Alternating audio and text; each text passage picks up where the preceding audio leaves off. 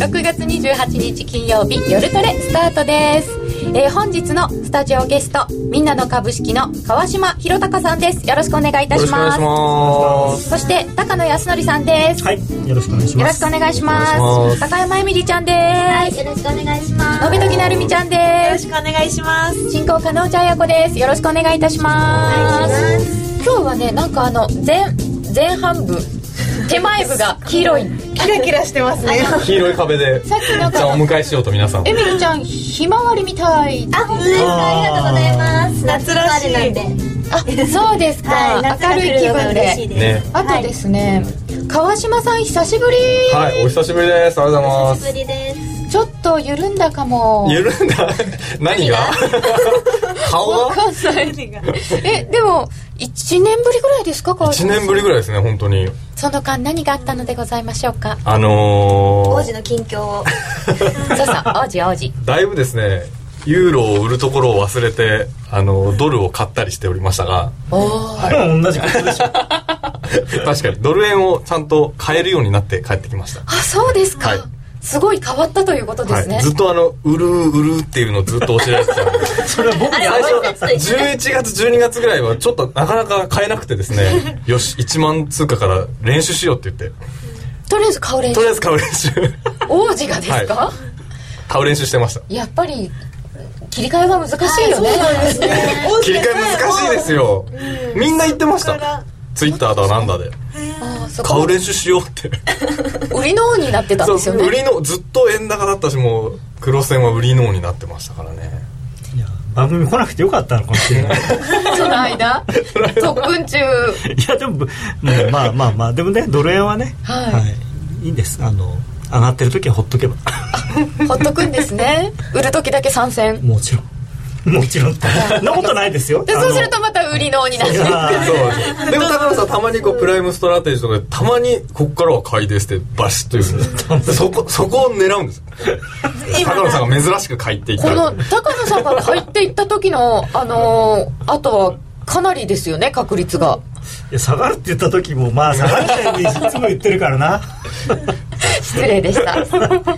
えー、今日は FX プライムの高野康則さんにじっくり今後の相場見通しを伺います。そして後半は高山由美里ちゃんと延時成美ちゃんがチャレンジしているリアルトレード。今夜は新たな展開に向かう予定です。2人の成長のためにトレード課題を番組から提案してまいります、えー、そして高野さんと今日のゲストのみんなの株式の川島さんがアドバイスをしていきます。皆様もぜひアドバイスしてください。その後は FX 取引をもっと楽しむためのコーナーもあります。ツイッターや番組ブログでご意見ご質問を随時受け付けております。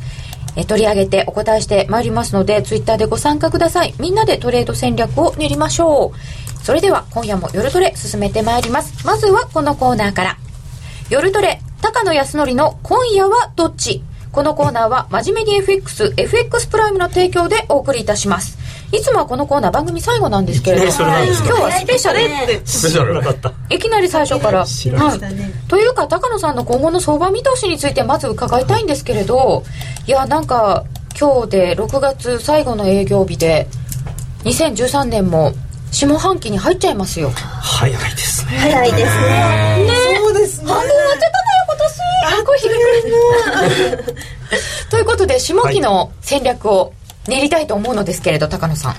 まあ半年先のことはよく分かんないですが、とりあえず夏休みに向かって、うん、あの海外旅行行く人は早くドル買った方がいいんじゃないかなと。夏休みに向かって、はい、っていうことは？まあ少なくとも目先は私は円安だと思ってます。あのドルに限らず全般的に。全般的に円安ですか、はい。はい、えここまでってちょっとドル高な印象あったんですけどそうじゃなくて？そうですね。円安だと思いますね、はい、黒線もいいところまで押し押しいい押し目があったんで。いい押し目だったんだ。結構動きましたけどね、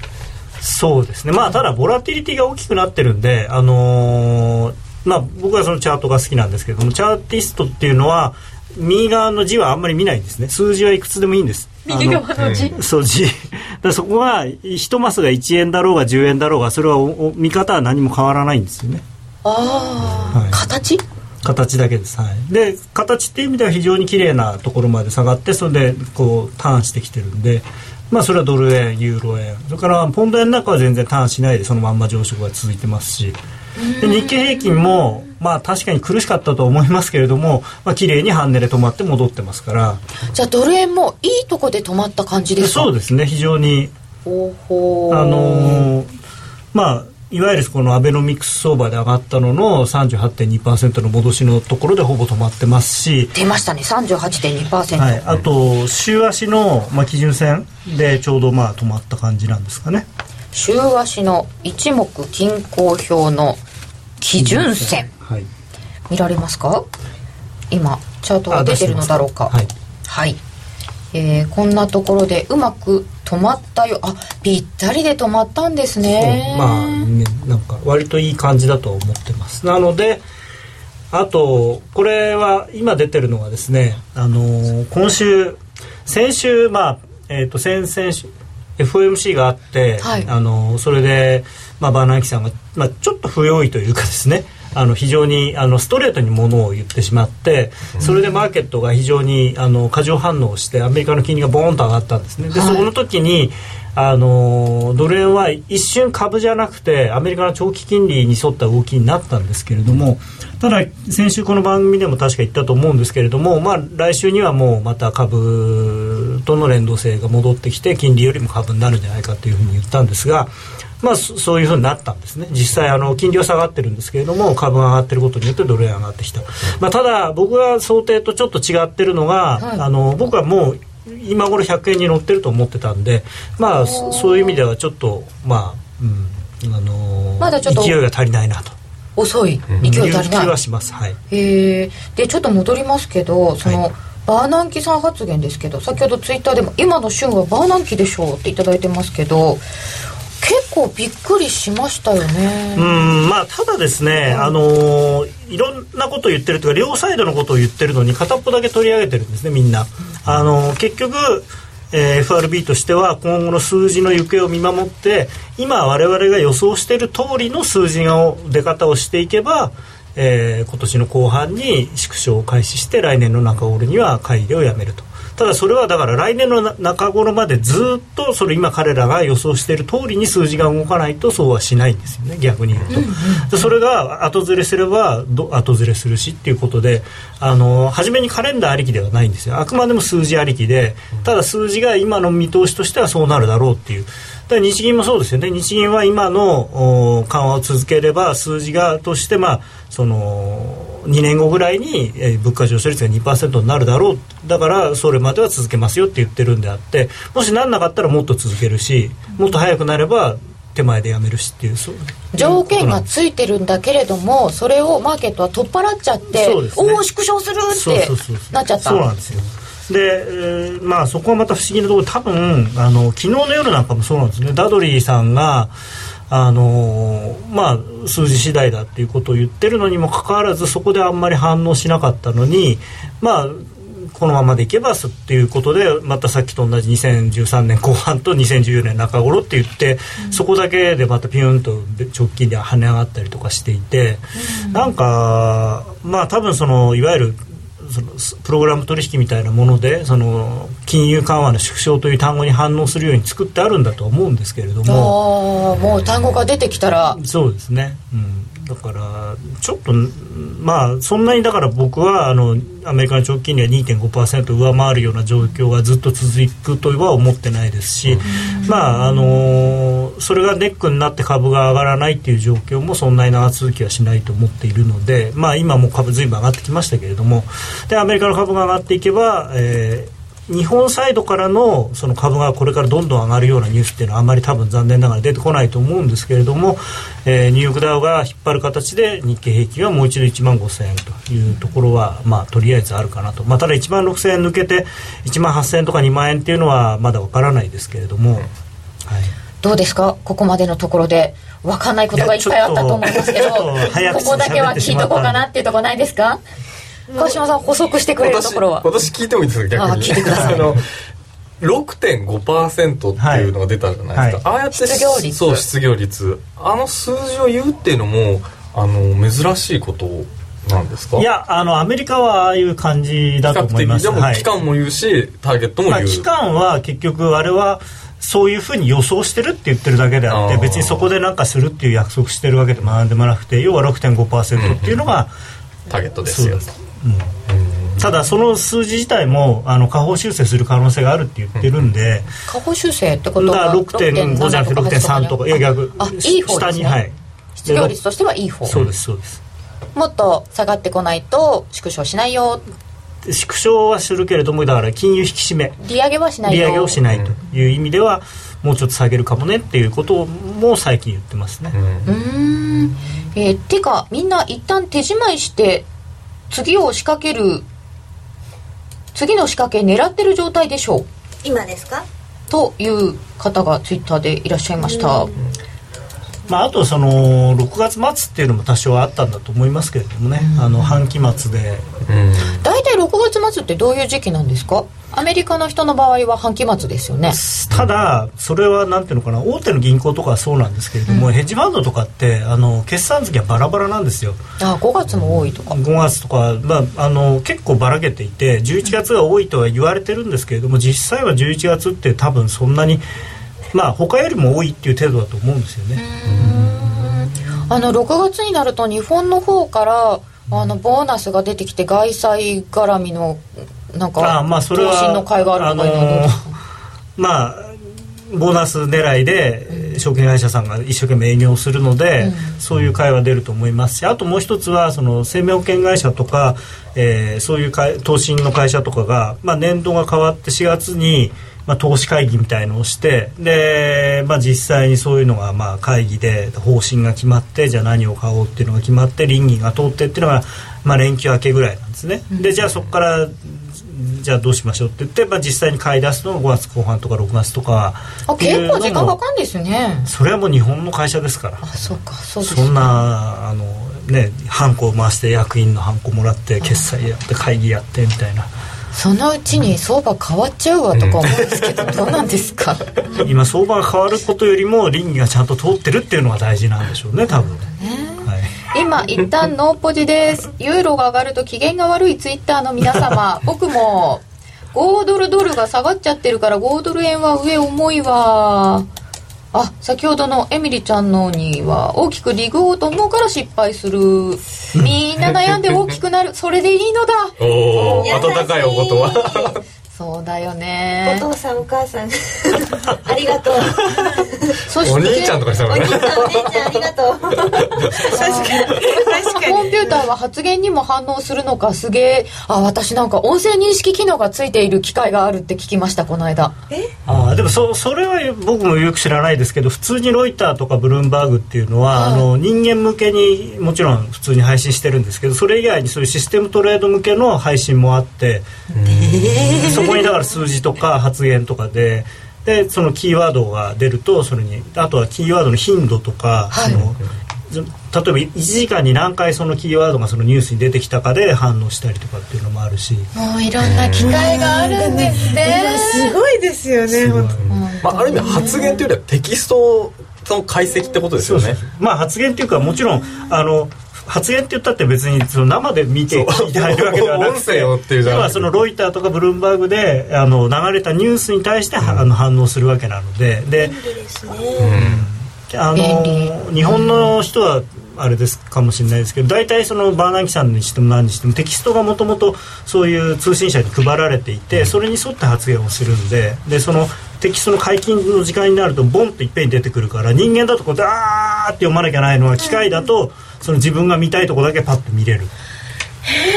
あれテキスト先に出るしあの ECB なんかのネットでも見られますし、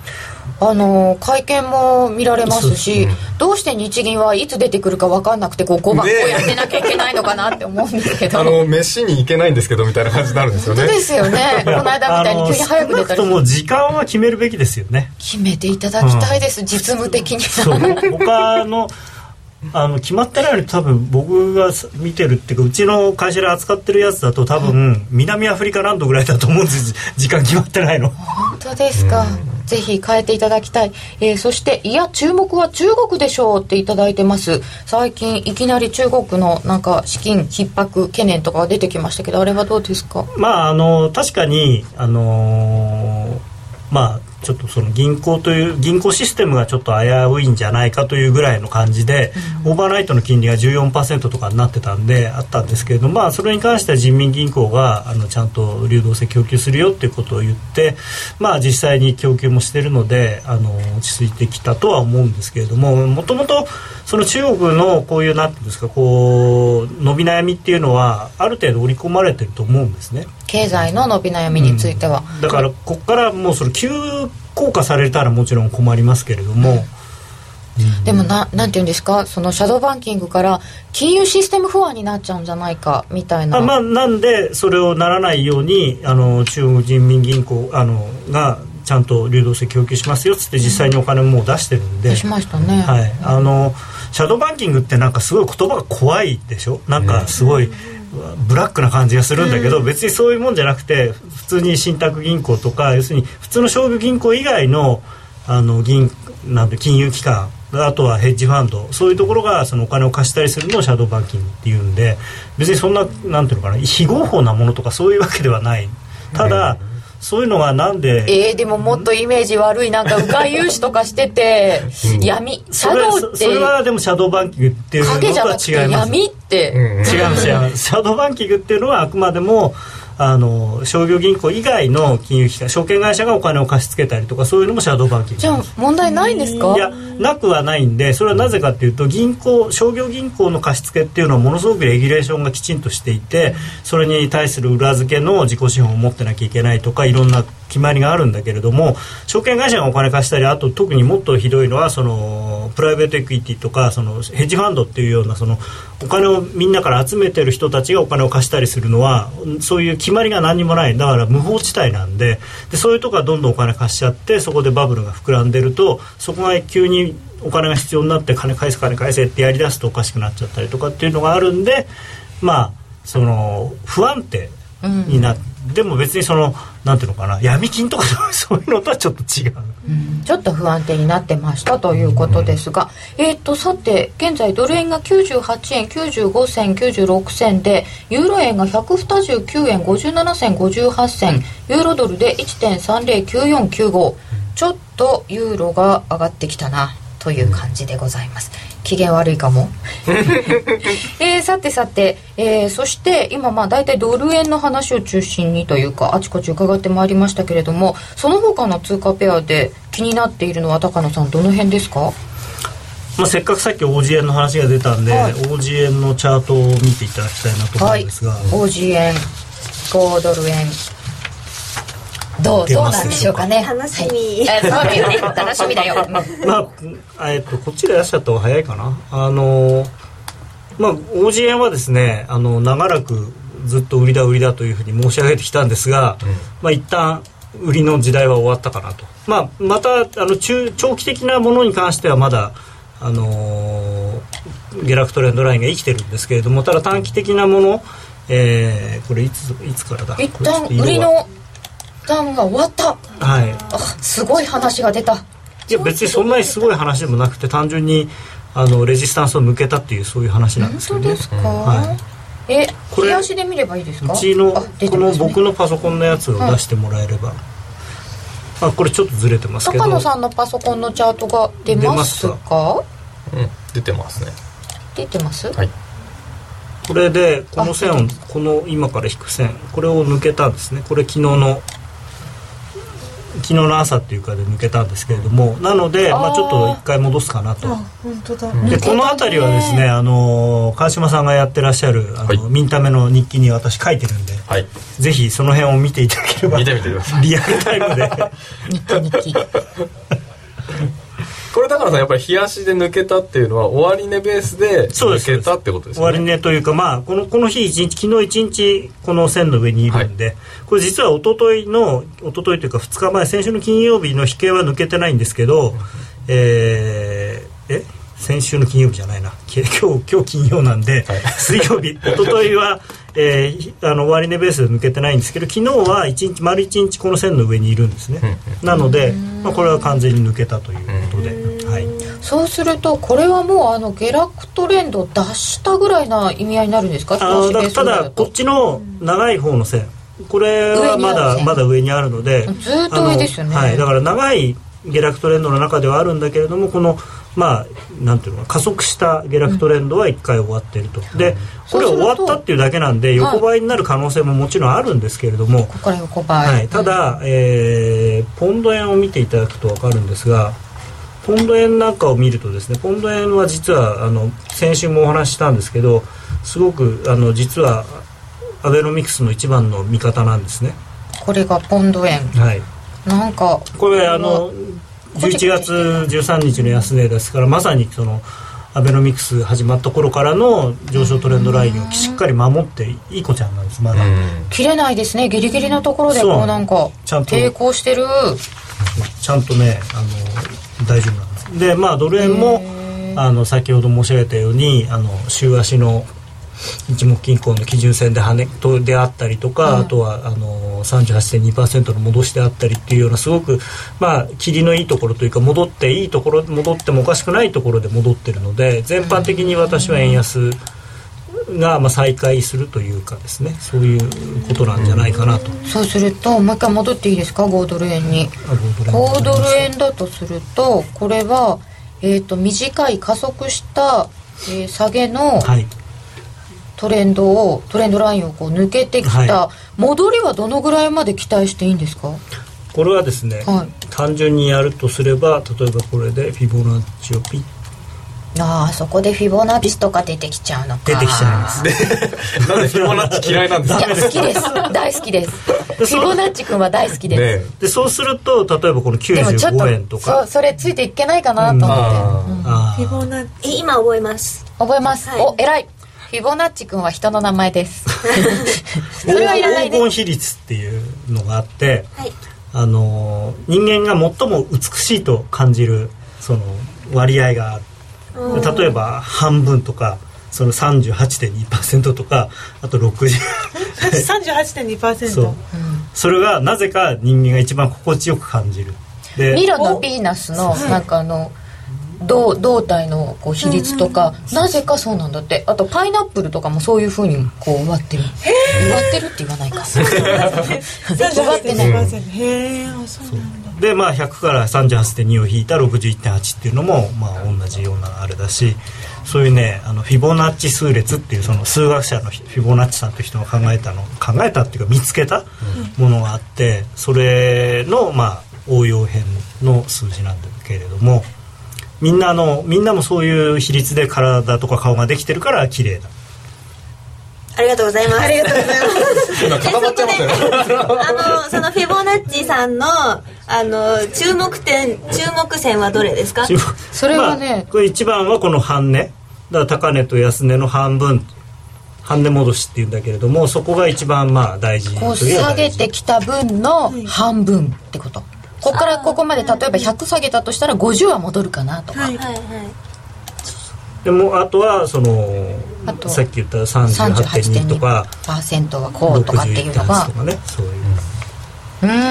ん。これでも分かるようになると実は一番簡単なテクニカルですよね。そうあのー、実はそうまあ川島大先生は 僕の話を嫌ってほど聞いててよく分かってると思うんだけれどもテクニカル分析って基本的には定規と電卓があればできる。そんな難しいことは必要なくてあのパソコンとかなくてもよくてその線引いて線抜けたらそのさっき言ったような数字で計算してこの辺まで戻るかなっていうそれでもう本当に十分だしで逆に言うとそこで止まったらあこれは反転する可能性が高いなっていうふうには判断できる。ただ必ずしもそこで止まるわけじゃないんで、まあ、抜けたらまた次行くし次行くしっていう。ただそこで止まるっていうのは怪しいぞっていうふうに思って。一つの一種の目標として、なん。かその長期の5ドル円のあのチャートを見ててあのまだ上がる方にはあんまり考えられなかったっていうことで、うん。私はちょっと売っちゃったんですけどねまあでも正直この辺のこういうこういうちっちゃいとこ取りに行ってるわけだから、はい、うん、まあもちろんこれ一番大事なの。これを見てあこうなってるなと思ったら今度はじゃあどっちかっていうと買いから入んなきゃいけないなって思わなきゃいけない、うん。でももうもうちょっとなんかチャート足りないかなと思ってこう動きを見た方がい足りない。いいいかなと思って。ちょっとなんか不安不安っていうか信用しきれないみたいな感じそれは私も最初ありました。ちょっと今片言でしたけど私も最初ありました。ちょっと違うところの人にそれはだからやっぱずっと見て自分でこれを見てどう思うかっていうのをこう記録をしていってそうするとああの時の見方は正しかったんだとかあの時は違ったんだって。なんでなんで違うんだろうっていういう時はだって2人は聞けるんだから聞けばいいしはい。じゃあとりあえずゴールドレーンは95円の20銭ぐらいまでが一旦戻りのめどでまあでもこの97円っていうのは一番おあの美味しいですね。ここの安値でもあるし。97円17銭本当だ。前回安値とか。そうそう。こういうあの重なってる時っていうのはすごく大事なんですよね。この、この半値の戻しとそれからここの押し目と同じぐらい。まあもちろん数十銭違いますけどこういうふうに似たようなものがこうここね。こういう重なってる時っていうのは非常にあのそこに行きやすいというか。うーん。でまたそこで頭を抑えられやすいんですか？そうですね。まあき綺麗じゃあ綺麗ですよね。だからまあ今そのシナリオを考えるとすればその利下げ観測が非常に強いので、でもなかなか利下げしないんでショートをあぶり出されて買って買って買って97円台ぐらいまで行ってでそこで実際に利下げがあってどんと下がるとかまあそんな感じなのかなと。あしまった。ポンド円でカーニーさんの話も聞こうと思っていたら時間がなくなってしまいました。カーニーさんあのー まあとりあえずデビュー戦なんで今回は何もやんないだろうなと思います、あの一応あのーみんなこれから頑張ろうねっていうそんな感じじゃないかなと。新しい中央銀行の総裁がやってきます。カナダから。しかもイギリスの中央銀行の総裁にカナダ人がなるというまあでその人はイギリス人になるんだけれどもなもうなったのかな？非常にそうなんですか。それはすごい帰化する国籍変えるって言ってました。へえなんでそこまで？いやそれやっぱり舐められるからでしょ。お前カナダ人のくせにみたいな女王様一緒なんだけどみたいなのはないですそうそうまあそれもあるんでもちろんあの選ばれたんだと思いますよ。やっぱりあの日本人が BOE の総裁になりたいって言っても多分 はっ？て言われて終わる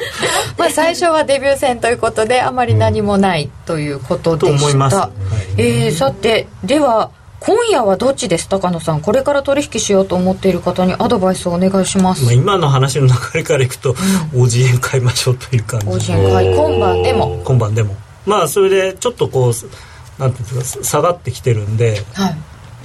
い。いしょ。うん、10分足とかにするとちょっと下がってきてる感じまあそうですね。91円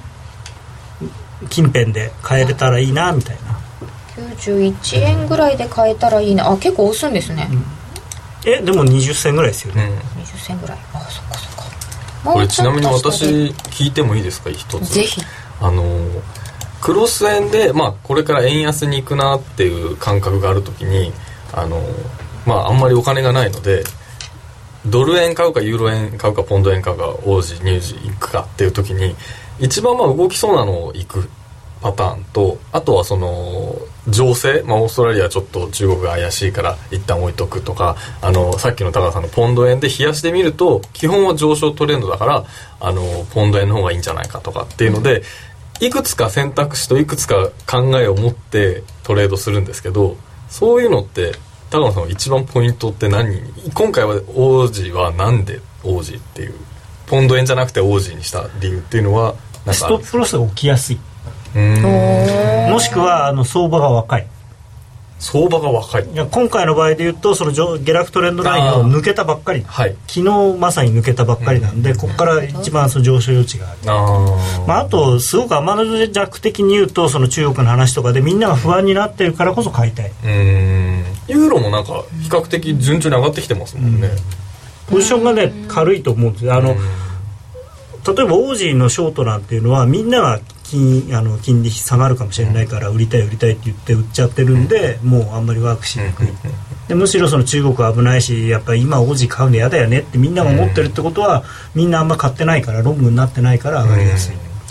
買っちゃった人がいっぱいいるとまあ、その人たちがリグってきたりして売りが出てきやすいってことですか？まだ相場が若い。5ドル円の買いで今夜も取引いかがでしょうか？ということでした高野康則の「今夜はどっち?」このコーナーは真面目に FXFX プライムの提供でお送りいたしました。情報量とサービスナンバーワンの FX プライムで満足のお取引を。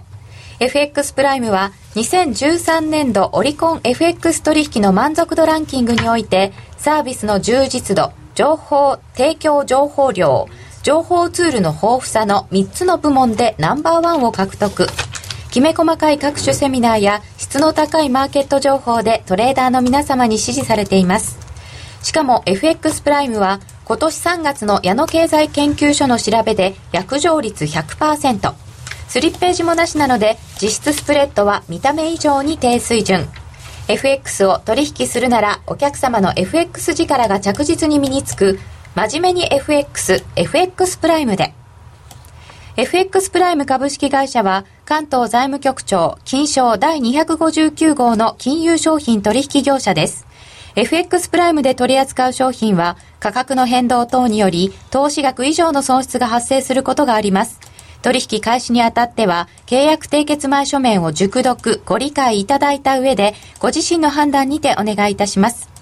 詳しくは契約締結前交付書面等をお読みください。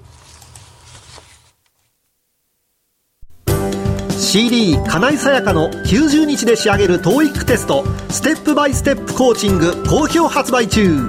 500分にも及ぶ音声ファイルとボリュームたっぷりの PDF ファイルを CD1 枚に収納。しっかり確実にテストに向けた指導を受けることができます。価格も5250円とお買い得。お申し込みお問い合わせは電話0335838300ラジオ日経通販ショップサウンロードまで。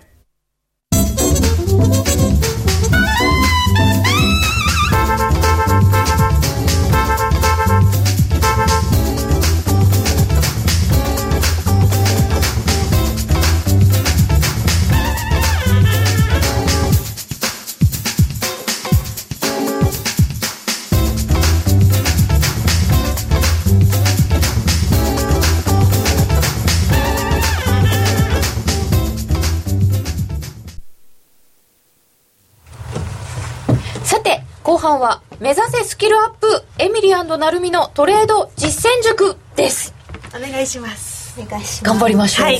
さて、二人がチャレンジしているリアルトレード、だいぶトレードには慣れてきましたか？うーんとまあトレードをすることとチャートを見る習慣はついてきたのでまあ、あの画面をこうポチポチいじることには慣れてきたんですけどこう相場とかなんかちょっと難しいことはまだちょっとね、慣れたって言えない感じですね。まああのーファンダメンタルズ確かに知らないよりは知ってた方がいいんだけれどもあのー難しい話難しい一一見難しそうな話が多いのでそこはちょっとずつやっていけばいいと思うので、まあ、それよりもチャートの見方をちゃんと覚えて。であのーまあ、それこそさっきのあの王子の話なんかでもその、まあ、中国で何かあったらどうしようとかっていうもちろんあるんだけれどもあのポジションを持つっていうのは結局どんな方向のどんなポジションを持ってもリスクは必ずあって、えー突然何かが起きてそのギャンとこう逆にいっちゃうっていう可能性はある。ところがその時にまあストップロスをちゃんと置いてれば別にそんなに大怪我しないんで、あのー例えばそれが株の現物とか商品とかだと買っちゃったはいいけどもう売れなくてタダになるまで見てるしかない、まあ、商品はタダにはならないけれどもそういうのがあるんだけど為替の場合はそれはないので、まあ、割とあのすなんていうのかな。その、まあ、わかりかチャートの形を見て分かりやすければそれに乗っかっていっていいんじゃないかなと思います。まあ、なかなかの言葉とかね慣れるの大変だと思うんですけれど、うんそうでもチャートを見る習慣ができたっていうのはまず一つ大きいですよね。もうね電車の中でこんな2人がこうやってチャート見てたら周りの人はね結構驚かれますよね。なんかどうしたの？とか結構周りのお友達に？お友達もそうだしお友達はまずそれ何から始まるんですよ。でまた大人の方とかだと「えすごいね為替やってるの? 」っていいやあのかなりかなりねやり始めなのでっていうところなんですけど。でそこからやっぱりこう為替をやってる大人の方だと嬉しいみたいで、へーでいろんなお話をしてくださるんですね、でそれも私嬉しいんですけど、逆にちょっとついていけない部分が出てきちゃうんで 必死です、そうそうそう話したいんですけど、まだ入りきれてない、まあでも正直あの多分どこの会社さんでもそうだと思うんだけれども FX のお客さんって、えーコアは30代から50代ぐらいの男性で、圧倒的に男性が多い。でね。ましてや20代の女性なんていうのは本当に少ないんで、まあ、ここはあのね FX アイドル目指してぜひ。アイドル。30代男性ですか？30代後半から50代。へえまあそれで今回いきなりだんだんスキルアップしましょうねと言われても難しいと思うので、はい。今回からはお二人に番組からミッションを課題を出していくことになりました。それを一つずつクリアしていってください、いい。ですはい、でも逆にそうやってちょっと一つ目標があった方があった方が楽ですなんかね手探りでやりすぎちゃってる部分があまるんで、ずでもねあのトレードを実際にやってみるっていうミッションはクリアしたわけだから、うん。あそうですよまずねオーダーの仕方からでしたから、すごい大きな壁を越えたよね。でもそうですよね。絶対みんなやりたいって言って口座開けるけど結局入金しないとかトレードまでいかないって人が結構多いんで。そこまでが結構うん重いっていうか、そう一回やってしまうとあ結構こんなもんなんだっていうのであとはちょっと不安を少しずつ取り除くだけで。うん。まあ、正直ねそのまあたまたま最初に儲かればいいかもしれないけれどもそのそれでお金をなくしてしまう可能性があるっていうことなのであのーなんていうのかな。無責任に人に勧められるものでもないし、でそこやってみなよとも言いにくいんだけれどもでもやってみると意外とはそのなんていうのかな理不尽に、あのーなくなっちゃうものではなくてちゃんとコントロールできるんだなっていうのを分かってもらえれば、まあ、そんなに怖くはないんじゃないかなと。ただその舐めると大変なことになるので注意してくださいと。そうですね、慎重にね。はい、バイクは転びながら覚えるものトレードはロスカットしながら覚えるものだ まさに、まさに。なるみちゃんに言うもう本当に体感しております。バイクもたくさん転びました。あそうなんだ。やっぱり大変なんだバイク。で今回のミッションですがはい。今週の狙える通貨を探してみよおおなんかいい流れですね。ういい流れですか？前半だったらまあただねこれは一つ条件があって、はい。あのーなんなんでもいいからっていうか全部の中から狙える通貨を探すっていうのは僕はあんまりいいやり方じゃないと思っていてやっぱり日頃からちゃんとこう見てるものの中で今月今週はどれがいいのかなっていうふうにやってもらいたい、日頃から見てるものって日頃どれぐらい見てるんですか？まあ、3つか4つは見てもらいたいなと思います。例えば急にスイスが話題になったから推薦やろうとか全然普段やってないのにあなんかカナダでなんか出たらしいとかって言ってカナダ円やるとかっていうの僕はすまああんまりうまくいかないと思う。だからドル円と例えばユーロドルとユーロ円と OG 円を、まあ、ずっと見てる。でその中で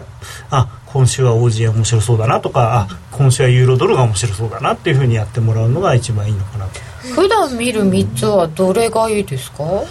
まあ今言ったドル円ユーロドルそれからまああと OG とかがいいのかな？まあそんな感じですかね。お気に入りの王子は見る。OG, OG 円 OG ドルえっとニュージー円。で UG は見なくていいあとかもしれない。ドル円もちゃんと見てますけど。ドル円ドル円とユーロドルは必ず見てほしいななんていう、ドル円とユーロドルは必ず見るはい。でオプションまああとでドル円とユーロドルを見てればユーロ円も見れる見え見ることに結局なるので、まあ、それも見ると。その中であの今おっしゃったじゃあそのなあの今今週はこれだっていう思う決め手って何になるんですか？その中で例えばチャートが線がすごく綺麗に引けるとか、あとは一番大事なのがさっきの川島君の質問に答えるもう一つの答えとしてはストップロスがど起きやすいかどうか。ストップロスが起きやすいっていうのはどういうふうに考えたらいいんですか？例えばすごい綺麗な線が引けてて、うん、そのちょっと下にストップロスを置くとかさっきの5ドルで言うと5ドル円で言うとこう線抜けましただから、はいこの線を下回っちゃったらストップロスっていうことですそこまでいかなくても、今度それを抜けたことによって新しく上昇トレンドラインが引けるライン引けますよね。でその引いた上昇トレンドラインを割り込んだらまあ1回やめればいいと、であとはそのトレンあのー、ストップロスまでの位置距離があんまり遠すぎない通貨、だから明らかに例えば売りだなと思ってもでもストップロスもうトレンドラインからこんなに離れちゃってて500ポイント上だよっていう通貨でポジションを持つのはやっぱ持ちにくいのでそうですね。ストップロスって言わない感じしちゃいますよね、うん、そんだけ離れちゃうと、だからそれはまた戻ってきたらまた考えるとかだからその辺ですよね。やっぱりストップロスがあの適度な距離にストップロス自分の納得のいくストップロスが置けるもの置ける通貨で取引をするあなるほど。ストップロスがまだうまく置けなくて、あのやっぱりロスをそこまでしないように近くに持ってっちゃうと、うん、ちょっと相場が動いた時にあの元に戻るのにその戻る直前で引っかかって結局もう持ったポジションがダメになっちゃう。で負けまくる。そうなんですそうなんです。それの繰り返しでなんかあるあるパターンある。あるあるあるや。だったらもうちょっとストップロスを怖がらないでこう、うん、というかそれは最初にエントリーするのをもうちょっと我慢する。で普段であの押したら買うとかあの伸びたら売るとかにしてまあ買えなくてもしょうがないやって思った方がいいかな。難しいそれが。ストップロスが引きやすい通貨ペアは三角関係で見るのがいいな。ダウ先も見といた方がいいかも。王子オズボーン来週なら雇用統計でドル円で。今読んじゃった。ということですけどその、はい、来週だったら雇用統計があるからとかそういうのはあんまり関係ないですか、えー、っとですね雇用統計があるからっていうのはえー、ここはちょっと会社全く関係なく私高野康に個人として言わせていただきますと雇用統計があるから、はい、トレードをやめとこうっていうのが僕は正しい正解だと思います。その直前ってことですよね、はい、1週間も前からあ、まあ、1週間も前からあのそんな必要はないですけど木曜日あたりから。当日そう当日特にあの東京時間終わったらもうあんまりやんないとかポジションちっちゃくするとか。あれですもんね。こう雇用統計でまあ数字が良さそうだとかなんとなく予想が良さそうだって言ったドル円がグググって上がってって、で高野さん必殺の噂で買って事実で売れっていう流れになるとなりやすい、うん、なので直前まではまあ持っててもいいというかその当日までは取引してたりとかっていうのもありってことですよね。大きな材料がある前の時の、うん、なんか市場の雰囲気、うん、みたいなのってありますよね、で大体裏切られるんですよ、ね、残念。じゃあそのポジションをどどれで選ぶかドル円とユーロドルとなんか見てますよね毎回。その中でどれを選ぼうかっていうのはもうチャートですか？そうですね。質問があるんですけどあの iPad mini を買って、うん、あの4つ出るようになったんですよチャートが。それでお気に入りのあの通貨ペアを入れて 見比べてるんですけどその時に見比べる時のあの時間足はどれをそれは基準まあそうですね。まあ1時間足ぐらいをまず見てただあの1日の初めにできたら冷やしを見てチェックをする、はい、で、まあ普段見るのは1時間とかで見てそれであこれ良さげだなと思ったらあのその1時間足の通貨を例えば10分とかを見てみるっていうのがいいのかなと思いますね、はい、冷やし。と1日に1回は冷やしを見る感じですか？もうまず起きたら冷やしを見る。起きたら冷やし？なんか起きたら誰かのブログ見てる人がいたような気がするんですけど。一日一本しか。そうそうでもその一本が大事なんですすごく。でも確かに短い足であの1時間足とか2時間足、うん、4時間足を見ていてあこっちのトレンドだって思い込んでて冷やしをパッて見たら全然真逆だったりとかした時にすごい怖くなって、どれだけ冷やし大事かって思いました。冷やしで例えば下が上がってる通貨、うん、で時間足でも上がってる。で10分でも上がってる時に、まあ、参戦するというか手を出すみたいな。その5ドル円見た時に、うん、あのその時間足長いと長いやつは下がってて、こう短いやつは上がってたので、こうやっぱ信じるのはやっぱ長い足の方かなと思って、だからそれは例えばその短いやつが上がってたものが下がりだしたら売ればいい。もしそう思ったんだったら。あとあれですよね。多分冷やし私も最初そうだったんですけど冷やしを見て判断したんであればそのスパンで考えるべきっていう意味で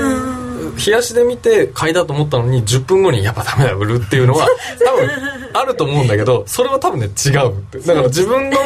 判断した足はそれの判断に従ってやるって、だ10分だったら10分足とか5分足を見てトレードして10分20分で決済するとかっていうのは全然ありで冷やしで判断したんだったら冷やし、まあ、数日見たり1週間見たりとかっていうのをした方がいいですよね。ただ10分足で見る時も冷やしで見た方向と同じ方向でやった方がいい。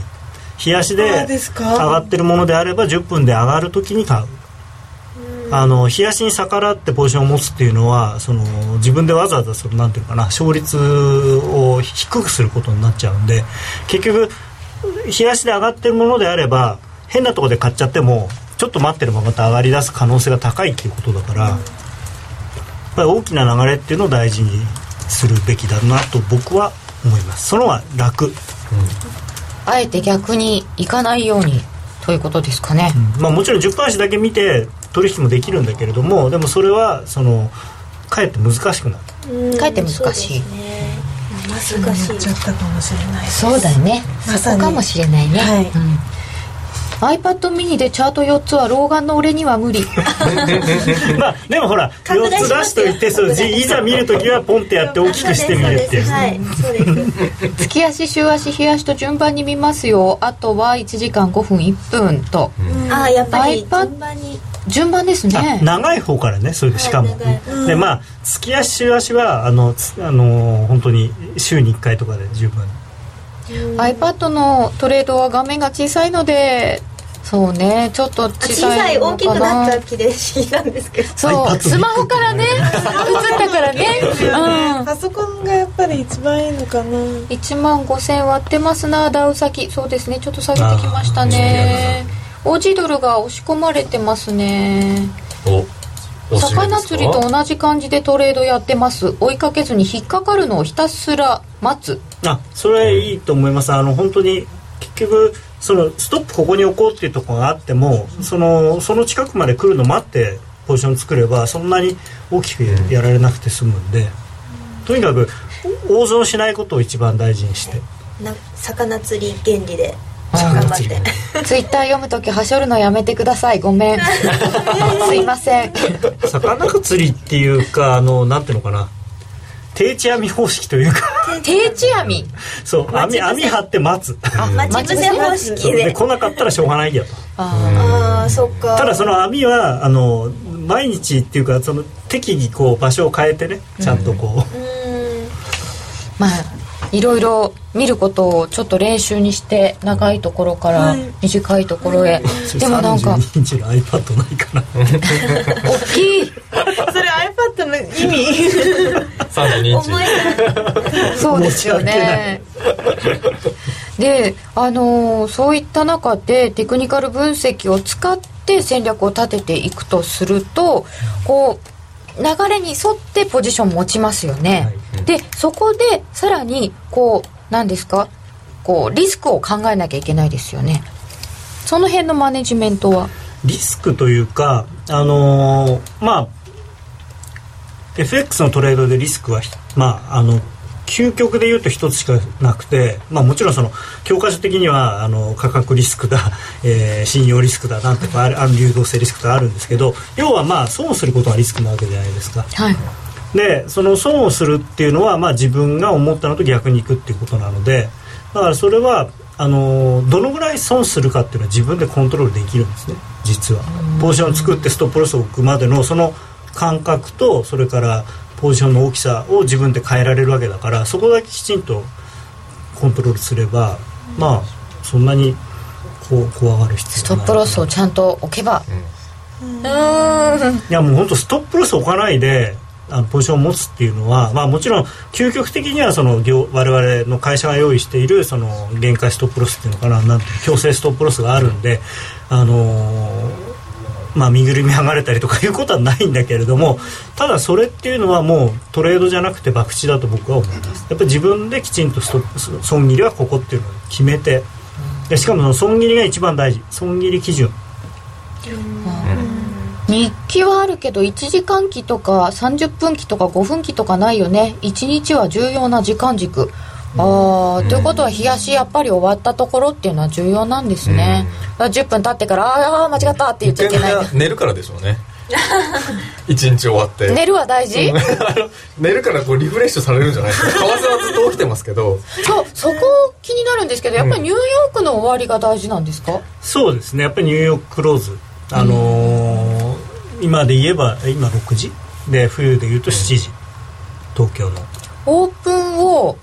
東京時間にする人とオセアニアから入れる人とかいますよね。あの僕の言ってるのは非常に単純で要するにバリューが変わる受け渡し便インターバンクの受け渡し便が変わるのはその時間なんですよ、うん、なのでインターバンクではそこを、えー、その1日の始まり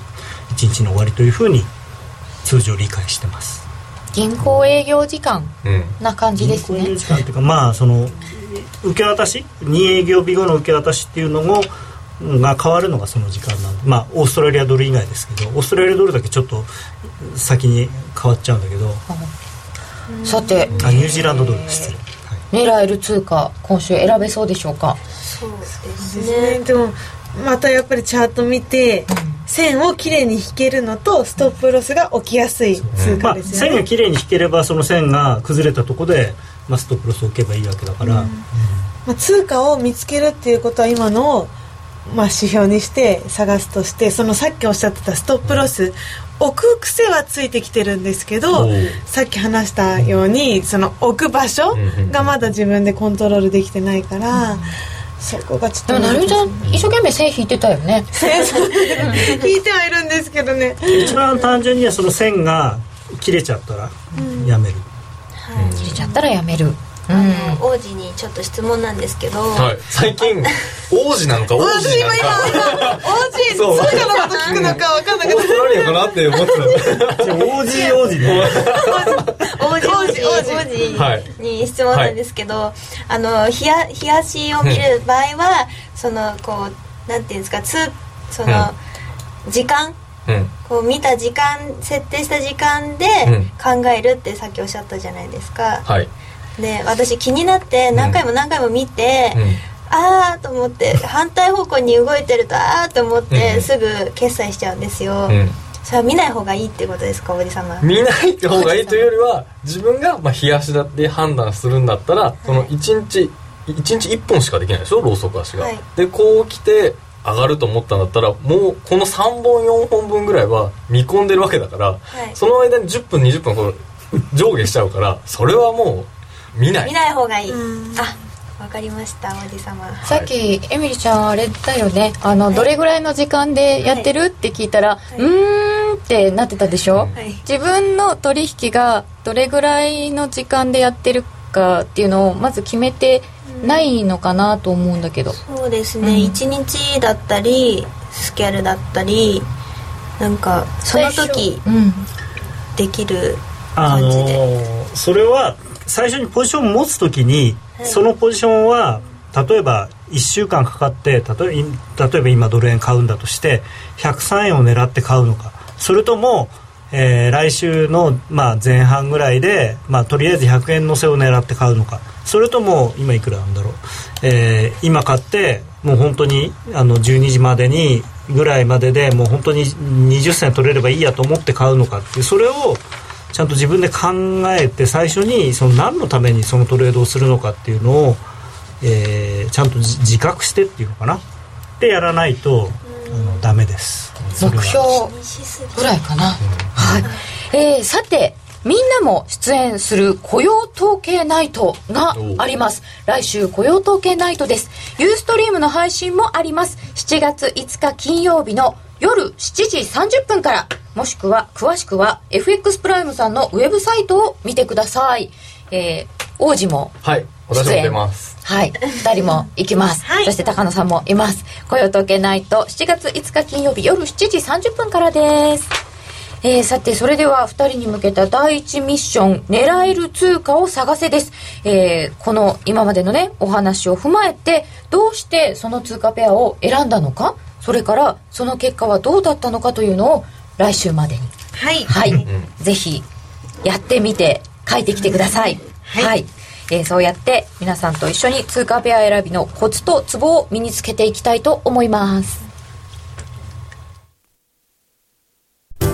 あのロングセラーラジオソニー EX5 の最新機種 EX5M2 好評発売中。高級感あふれる大型ボディに大音量スピーカーを搭載。短波放送のほか AM、FM を受信可能です。卓上型ラジオ EX5M2AC アダプター付きで税込1万8000円。詳しくは0335838300ラジオ日経通販ショップサウンロードまで。気になるレースが今すぐ聞ける。ラジオ日経のレース実況をナビダイヤルでお届けします。開催日のレースはライブで3ヶ月前までのレースは録音でいつでも聞けます。電話番号は0570-008460 0570-008460 0570を走ろうと覚えてください。情報量無料かかるのは通話料のみ。ガイダンスに従ってご利用ください。さて、今週からは目指せスキルアップということで、エミリちゃん、なるみちゃんのトレード実践塾、ミッションが課されることになりました。今週の狙える通貨を探せということで、今日は教えていただきました。ちょっとツイッターご紹介しましょう。あ、